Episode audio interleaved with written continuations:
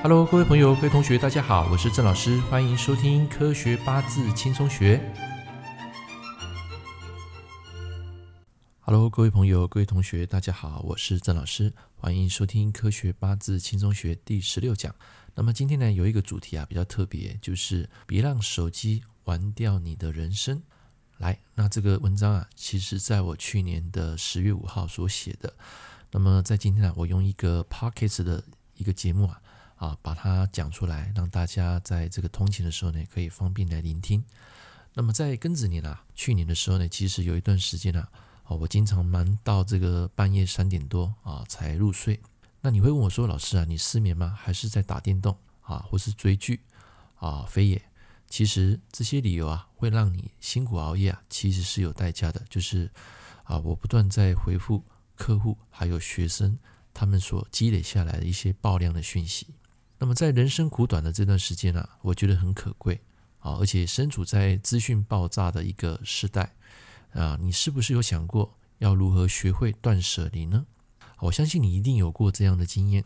有时候你为了回复一个朋友啊一个讯息，可是呢常常会花掉你非常多的一些时间。那有时候划个手机啊，等到自己无意识啊瞄了一下这个窗外，蓦然回首，外面却已经华灯初上。有时候一天啊，就这么无情的过了，而且屡试不爽。我相信科技为人类带来无穷的便利，但相对也锁住了时间的自由。更可怕的是啊，它还会让你产生依赖、成瘾，还有意识焦虑。那这三个呢，到底是什么意思呢？啊，我分别来做一个解说。所谓的依赖性，就是当有一天，如果手机不在你的身边，或是说有一天我完全限制你使用，接下来你要怎么样去适应接下来的生活？第二个。成瘾，请扪心自问，在一天当中，你花在游戏、花在手机跟朋友聊天的时间到底有多少？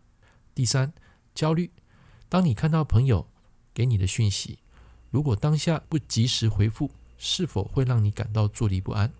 啊，像我有一些朋友啊，他们即使看到讯息啊，他并不会马上回复，啊，他们会晚一点回复。可是，在我的感觉，即使你要晚一点回复呢，啊，大量积累下来这些讯息啊，有时候会让你措手不及啊。你必须要用你比较休闲的时间啊，去回复这些朋友的一些讯息啊。我感觉也是必须要有一段时间。那么我曾经在一本书有看过这么一段描述啊，他说：“你看见的只是别人剪辑过的诗意与远方，却欣赏不了身边的落日与晚霞；你听见的只是别人加工过的快乐。”却听不清楚亲人与枕边人殷切的期盼，你得到的只是隔着荧幕的泛泛之交，却感受不到现实生活的关心与需要。请问你是在玩手机，还是手机在玩你呢？啊，以前啊，我并不懂这个逻辑，那现在啊，我终于明白啊，你会发现为什么有一些成功人士啊，有一些公司，他们宁可用 email 来联络，而不采用 line 或微信来回复问题呢？其实这些理由非常简单，但也十分牵强附会。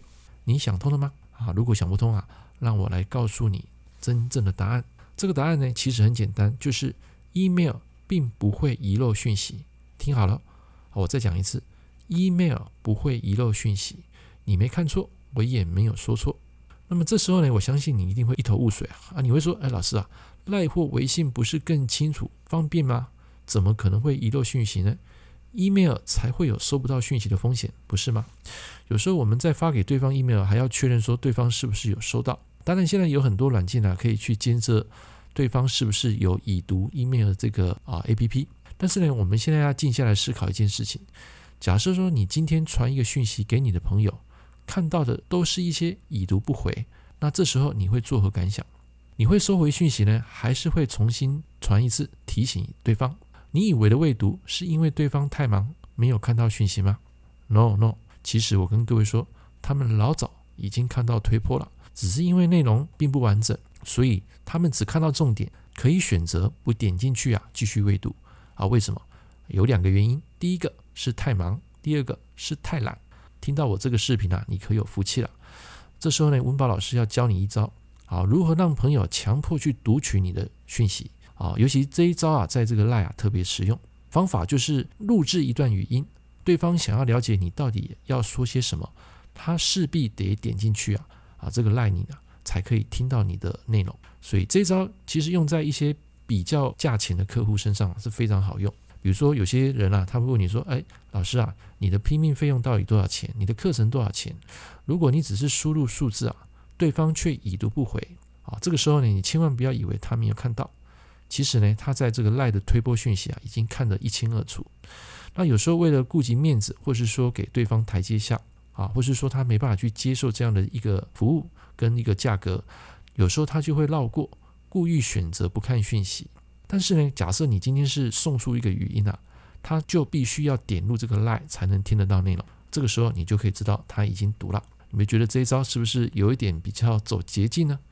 那如果连语音都不读呢？那代表说你的朋友啊真的很忙，那就放弃吧。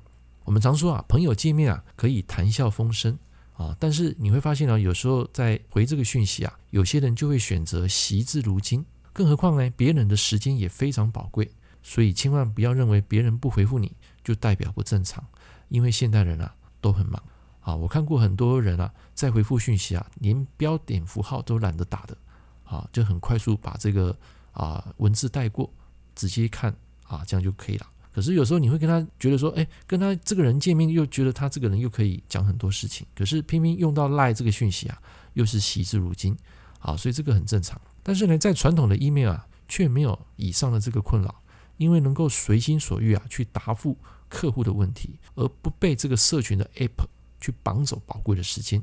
所以很多我看比较正规的老师啊，或是说像一些公司啊，他们宁可用 email 来回答客户的问题，而且他会比觉得比较正式。OK，所以换句话说呢，不用脑子的这个愉悦，才不会被巨大的空虚跟焦虑给替代。所以我讲到这边啊，相信你应该都听懂了。来，我们现在来开始上八字课吧。每一天啊，你被手机上大量的一些新闻讯息啊，搞得人仰马翻，甚至出现焦虑不安。那么这个套用在八字学啊，应该要怎么解释呢？各位，你还记得这一句专业术语吗？就是所谓的印星克食伤，就是印克食伤。我们来复习一下，什么叫做印星克食伤啊？我们说印星代表一个人的输入的知识力啊，就是学习；食伤代表一个输出的专注力。当你的印克食伤的时候，代表说你输入的知识力大于你的输出专注力，那么这个时候你就等于没办法去消耗。去吸收，而且这个身体的能量一直被堵住，没办法释放，你的情绪被压抑，无法宣泄。所以，当你吸收的知识越多，没办法去付出、去执行，然后它也带走你的专注力的时候呢，这个时候你就会产生情绪的焦虑。所以，了解这个原理之后呢，你就能会心一笑。为什么有时候你看太多的新闻讯息，人反而会变得更焦虑，而且会丧志？所以说，懂得时间管理跟自律的成功人士。他们几乎不会去碰社群软体的 App，或者是说他们可能固定一段时间才会上线，而且他们通常只保留传统的 email。好，再说一遍，他们的时间真的很贵，所以我未来的目标也是希望能够慢慢把这个社群 App 给删除，回归到这个自然生活。说真的，这有点难，因为现在你必须透过这个网络的生意啊，来连接你的客户，所以。啊，你下载 Line 下载这个微信啊，基本上这是没办法避免的。但是我们尽量就是把时间啊留给自己，尽量少碰这些社群。那么讲完这篇文章呢，其实啊，我在写文章的时候也会关闭这个网络跟讯息的推播啊，有时候甚至把这个手机啊会锁在房间的衣柜。这个时候呢，我要专心，不接受任何外界的干扰。有时候你要设成这个飞航模式也可以。所以我觉得，当你在专注一件事情的时候呢，我觉得专注力。会比时间啊来得更可贵，所以我们常说这个时间大于金钱，但是真正重要的东西就是你的专注力。这个专注力它更是一个人的生产，就是一个珍贵的生产线。所以你想要腾出更多的自由，想要实现未来的梦想，革命尚未成功，你我还得一同努力。所以如果你能够善用科技来达成人生愿景，那么第一步首先要做的就是谨慎使用你的手机。别让它成为时间的洪水猛兽，让你的印心啊从此不再克死食伤。所以手机啊终究只是一个工具，它的意义在于为生活锦上添花，而不是落井下石啊，你说对吧？